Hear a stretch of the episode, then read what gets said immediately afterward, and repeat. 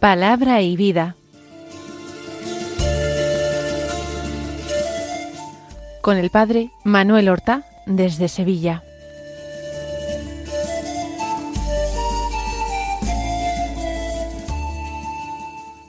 En el nombre del Padre y del Hijo y del Espíritu Santo. Amén. Alabados sean Jesús y María.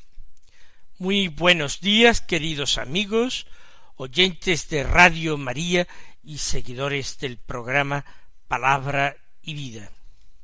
Hoy es el martes de la segunda semana del tiempo ordinario, un martes que es el día 16 de enero.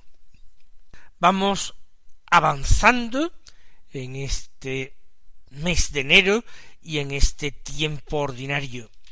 Vamos alejándonos del tiempo litúrgico de la Navidad.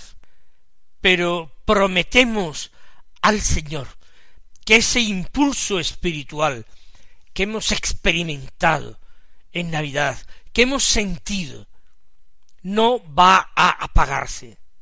No lo vamos a dejar enfriar. No vamos a agostar en nosotros todas esas fuerzas que el Señor ha puesto en nuestro interior para que hagan eclosión, para que estallen, para que su vida se derrame en favor de la de nuestros hermanos. Tenemos que ser colaboradores de Dios, tenemos que ser amigos de Dios, tenemos que ser sus hermanos, y para esto nada mejor que ponernos a la escucha de su palabra cada día, y también de ponernos a la escucha de la palabra de las necesidades de nuestros hermanos, de los grandes y de los pequeños, de los que tienen más y de los que tienen menos. El Señor nuestro Dios no actúa con parcialidad. Él nos mira a todos con amor, con cariño, Él reparte sus dones, Él nos llama a cada uno por nuestro nombre para que queramos libremente ir a colaborar con Él. Vamos entonces ahora a escuchar la palabra de Dios y vamos a escucharla con atención. El Evangelio de la Misa es de San Marcos, ya lo sabemos, del capítulo segundo los versículos 23 al 28, que dicen así, un sábado atravesaba el Señor un sembrado. Mientras andaban, los discípulos iban arrancando espigas. Los fariseos le dijeron, Oye, ¿por qué hacen en sábado lo que no está permitido? Él les respondió, ¿no habéis leído nunca lo que hizo David cuando él y sus hombres se vieron faltos y con hambre? Entró en la casa de Dios en tiempo del sumo sacerdote Abiatar, comió de los panes presentados, que sólo pueden comer los sacerdotes, y les dio también a sus compañeros. Y añadió, el sábado se hizo para el hombre, y no el hombre para el sábado, así que el Hijo del Hombre es Señor también del sábado. Comienza el texto diciendo que Jesús atravesaba un sembrado un sábado. Es llamativo porque normalmente no se podían realizar muchos viajes en sábado. Además que con frecuencia, sobre todo al comienzo de su ministerio, Jesús aprovechaba el sábado para enseñar en la sinagoga. Quizás el sábado les ha cogido lejos de la población y el Señor ha tenido que regresar a casa o por otra circunstancia. De forma que atraviesan el sembrado y los discípulos, al mismo tiempo que caminan, arrancan algunas espigas y arrancan algunas espigas, aunque no lo diga formalmente el Evangelio de Marcos, lo sabemos por otros evangelios, para comer el grano que van desprendiendo de las espigas. Tienen hambre, seguramente no han comido nada aquel día, y ese modestísimo alimento, que es el trigo crudo, sacado de, de la espiga, satisface, calma, en cierta manera, su hambre. El Señor lo sabe, el Señor va con ellos, pero el Señor no dice nada, caminan. El Señor no censura este comportamiento. Él no lo practica. Solamente el texto dice que son los discípulos los que arrancan espigas. El Señor no. El Señor tendría hambre, pero seguramente refrenaba su deseo de comer. Pero los fariseos, que lo vieron, ya encuentran otro pretexto para criticar a los discípulos de Jesús y a Jesús por ser el maestro de ellos y no corregirles. Recuerden que últimamente habían censurado que los discípulos de Jesús no ayunaban, no practicaban los ayunos devocionales que sí practicaban los discípulos de los fariseos y los discípulos de Juan Bautista. Y como Jesús los había defendido, y los había defendido con un argumento bíblico, presentándose él a sí mismo como el esposo, como el novio, y durante el banquete de boda los amigos, los convidados al banquete, no iban a ayunar.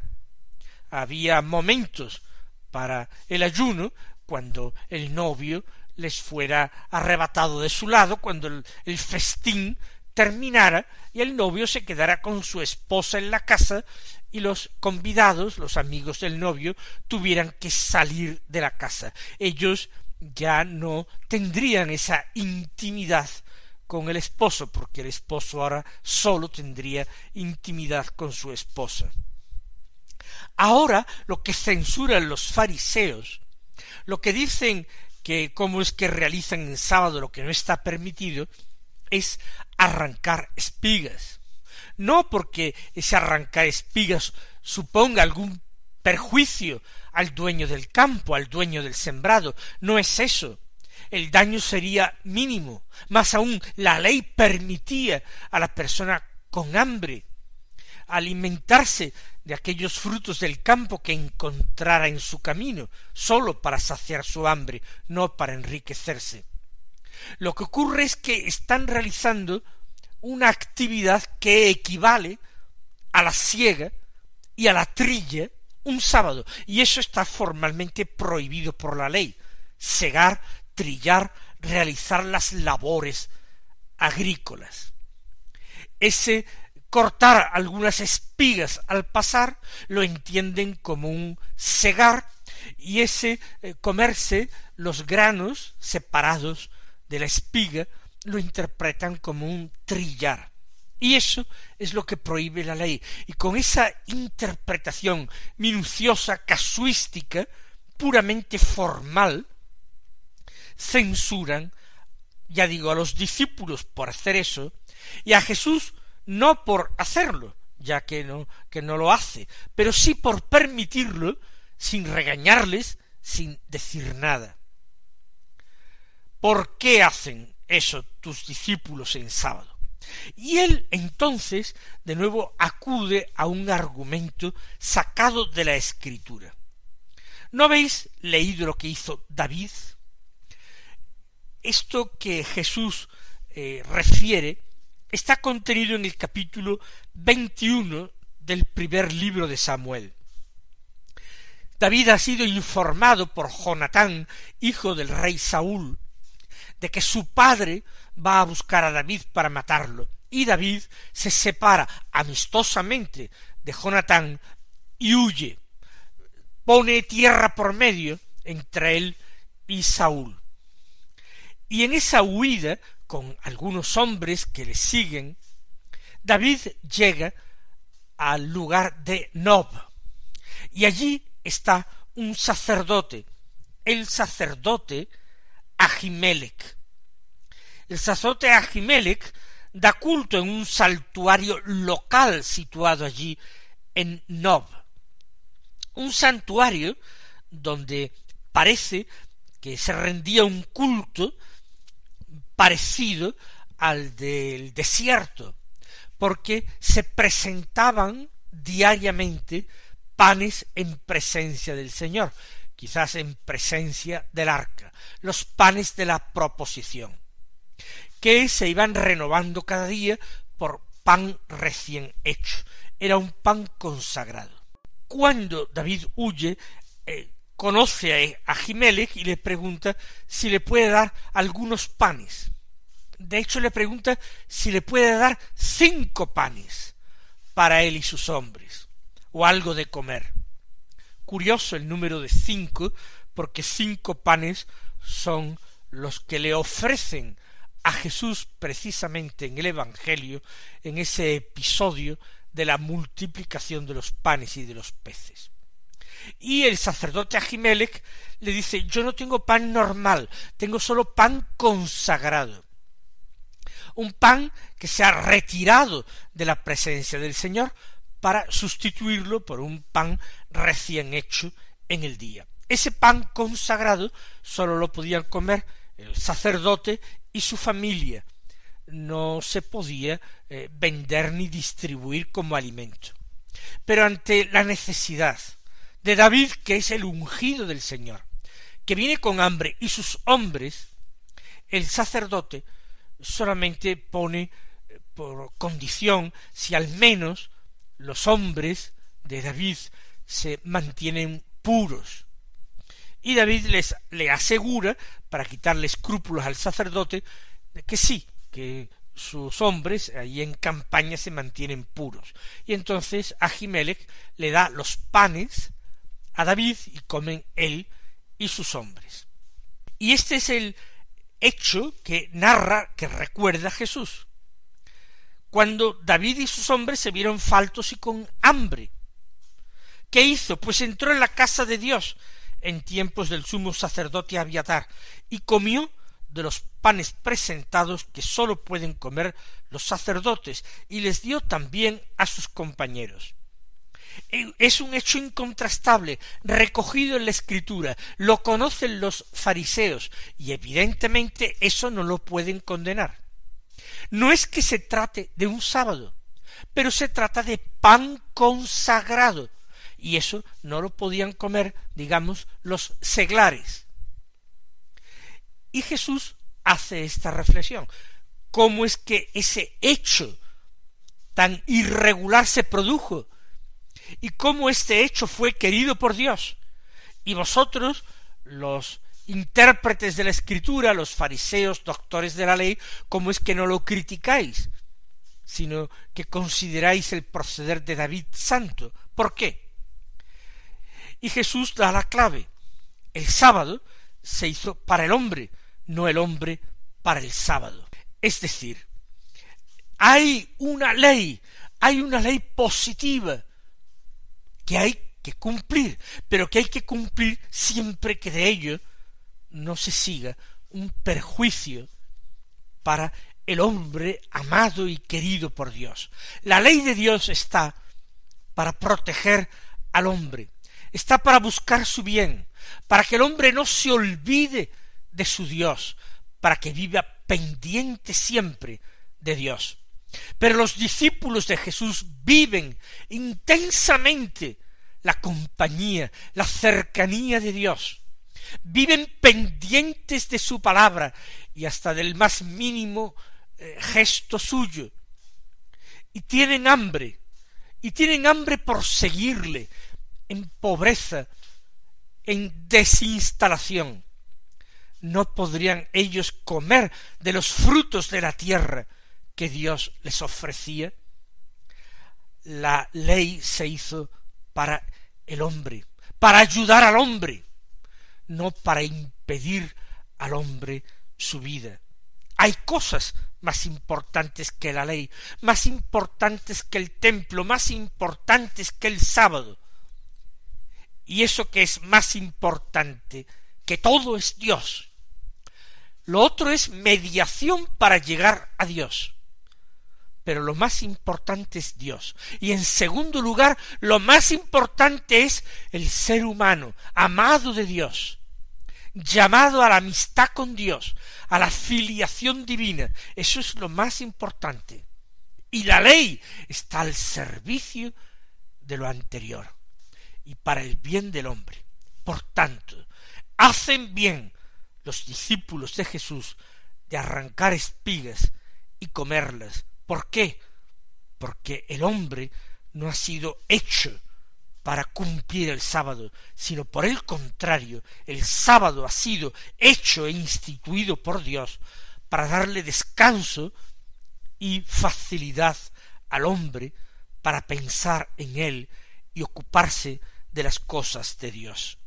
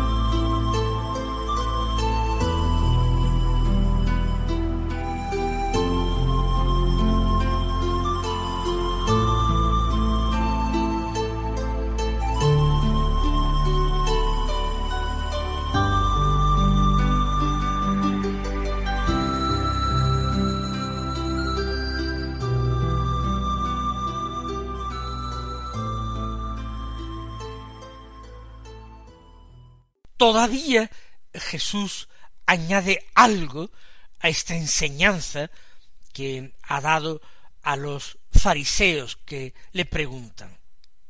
Termina diciendo así que el Hijo del Hombre es Señor también del sábado. ¿Quién es el Hijo del Hombre?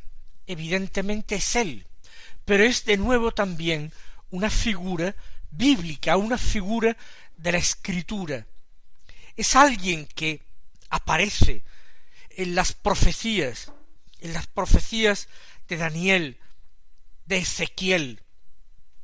El Hijo del Hombre es un personaje misterioso que se sitúa junto a Dios, junto al trono de Dios, a quien Dios le otorga su poder, su palabra, a quien Dios ama y encomienda una tarea hijo del hombre significa simplemente en Israel es un semitismo, una forma de hablar propia de esta cultura semita, significa un hombre.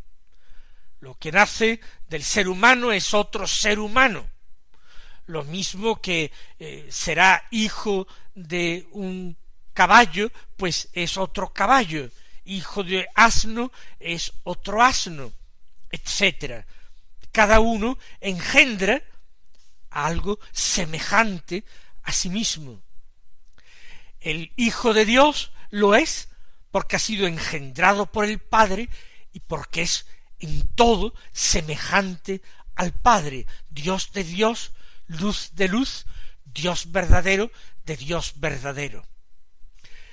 Pero este Hijo de Dios, por su encarnación en el seno purísimo de la Virgen Madre de María, es también hijo del hombre, porque ha nacido real y verdaderamente de María, porque ha tomado carne de María. Hijo del hombre es un hombre de verdad. Y entonces ese personaje misterioso de las antiguas profecías designa no sólo principalmente al Mesías, sino que hay ya aquí una alusión al Verbo, a la segunda persona de la Trinidad, semejante a Dios, equiparado a Dios, de pie junto a su trono, asociado íntimamente a Dios, al querer de Dios. Jesús, dándose el título de Hijo del Hombre, se está dando un título mesiánico. Está afirmando con una cierta ambigüedad calculada que Él es el Mesías. No lo dice lapidariamente. Él dice este hombre, pero a todos los judíos la expresión repetida para referirse a sí mismo le está evocando el personaje misterioso de las profecías. El Hijo del Hombre, dice, es Señor también. Señor, Quirios, es solamente Dios.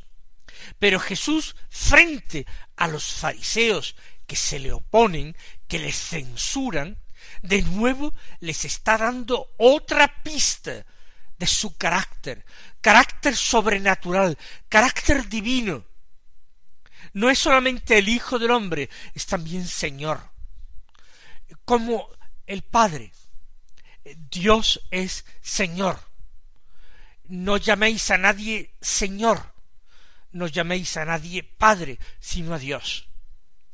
Pues el Hijo del Hombre, igual que el Padre, es Señor, y Señor del sábado. ¿Quién puede ser Señor del sábado? sino aquel que creó el sábado. Y en los relatos de la creación del libro del Génesis, se nos presenta a Dios creando todo lo que existe. Una creación pautada por los días, el primer día, el segundo día, el tercer día, y el séptimo Dios descansó. Y porque el sabbat, el sábado, es el día del descanso de Dios en la creación, el hombre consagra ese día a la oración, a la escucha de Dios, y deja de preocuparse de los asuntos mundanos, de los asuntos materiales, para ocuparse en exclusiva de Dios. Sólo puede ser Señor del sábado aquel que ha creado el sábado, aquel que ha consagrado el sábado. De nuevo, otra alusión a su propia divinidad, a su carácter absolutamente único. Es el Hijo del Hombre, es el Señor, y es particularmente el Señor y dueño del sábado. Que nosotros sepamos tributarle, junto a nuestro amor, nuestra reverencia, y nuestra adoración. Que el Señor nos colme de bienes, nos colme de bendiciones, y hasta mañana, si Dios quiere.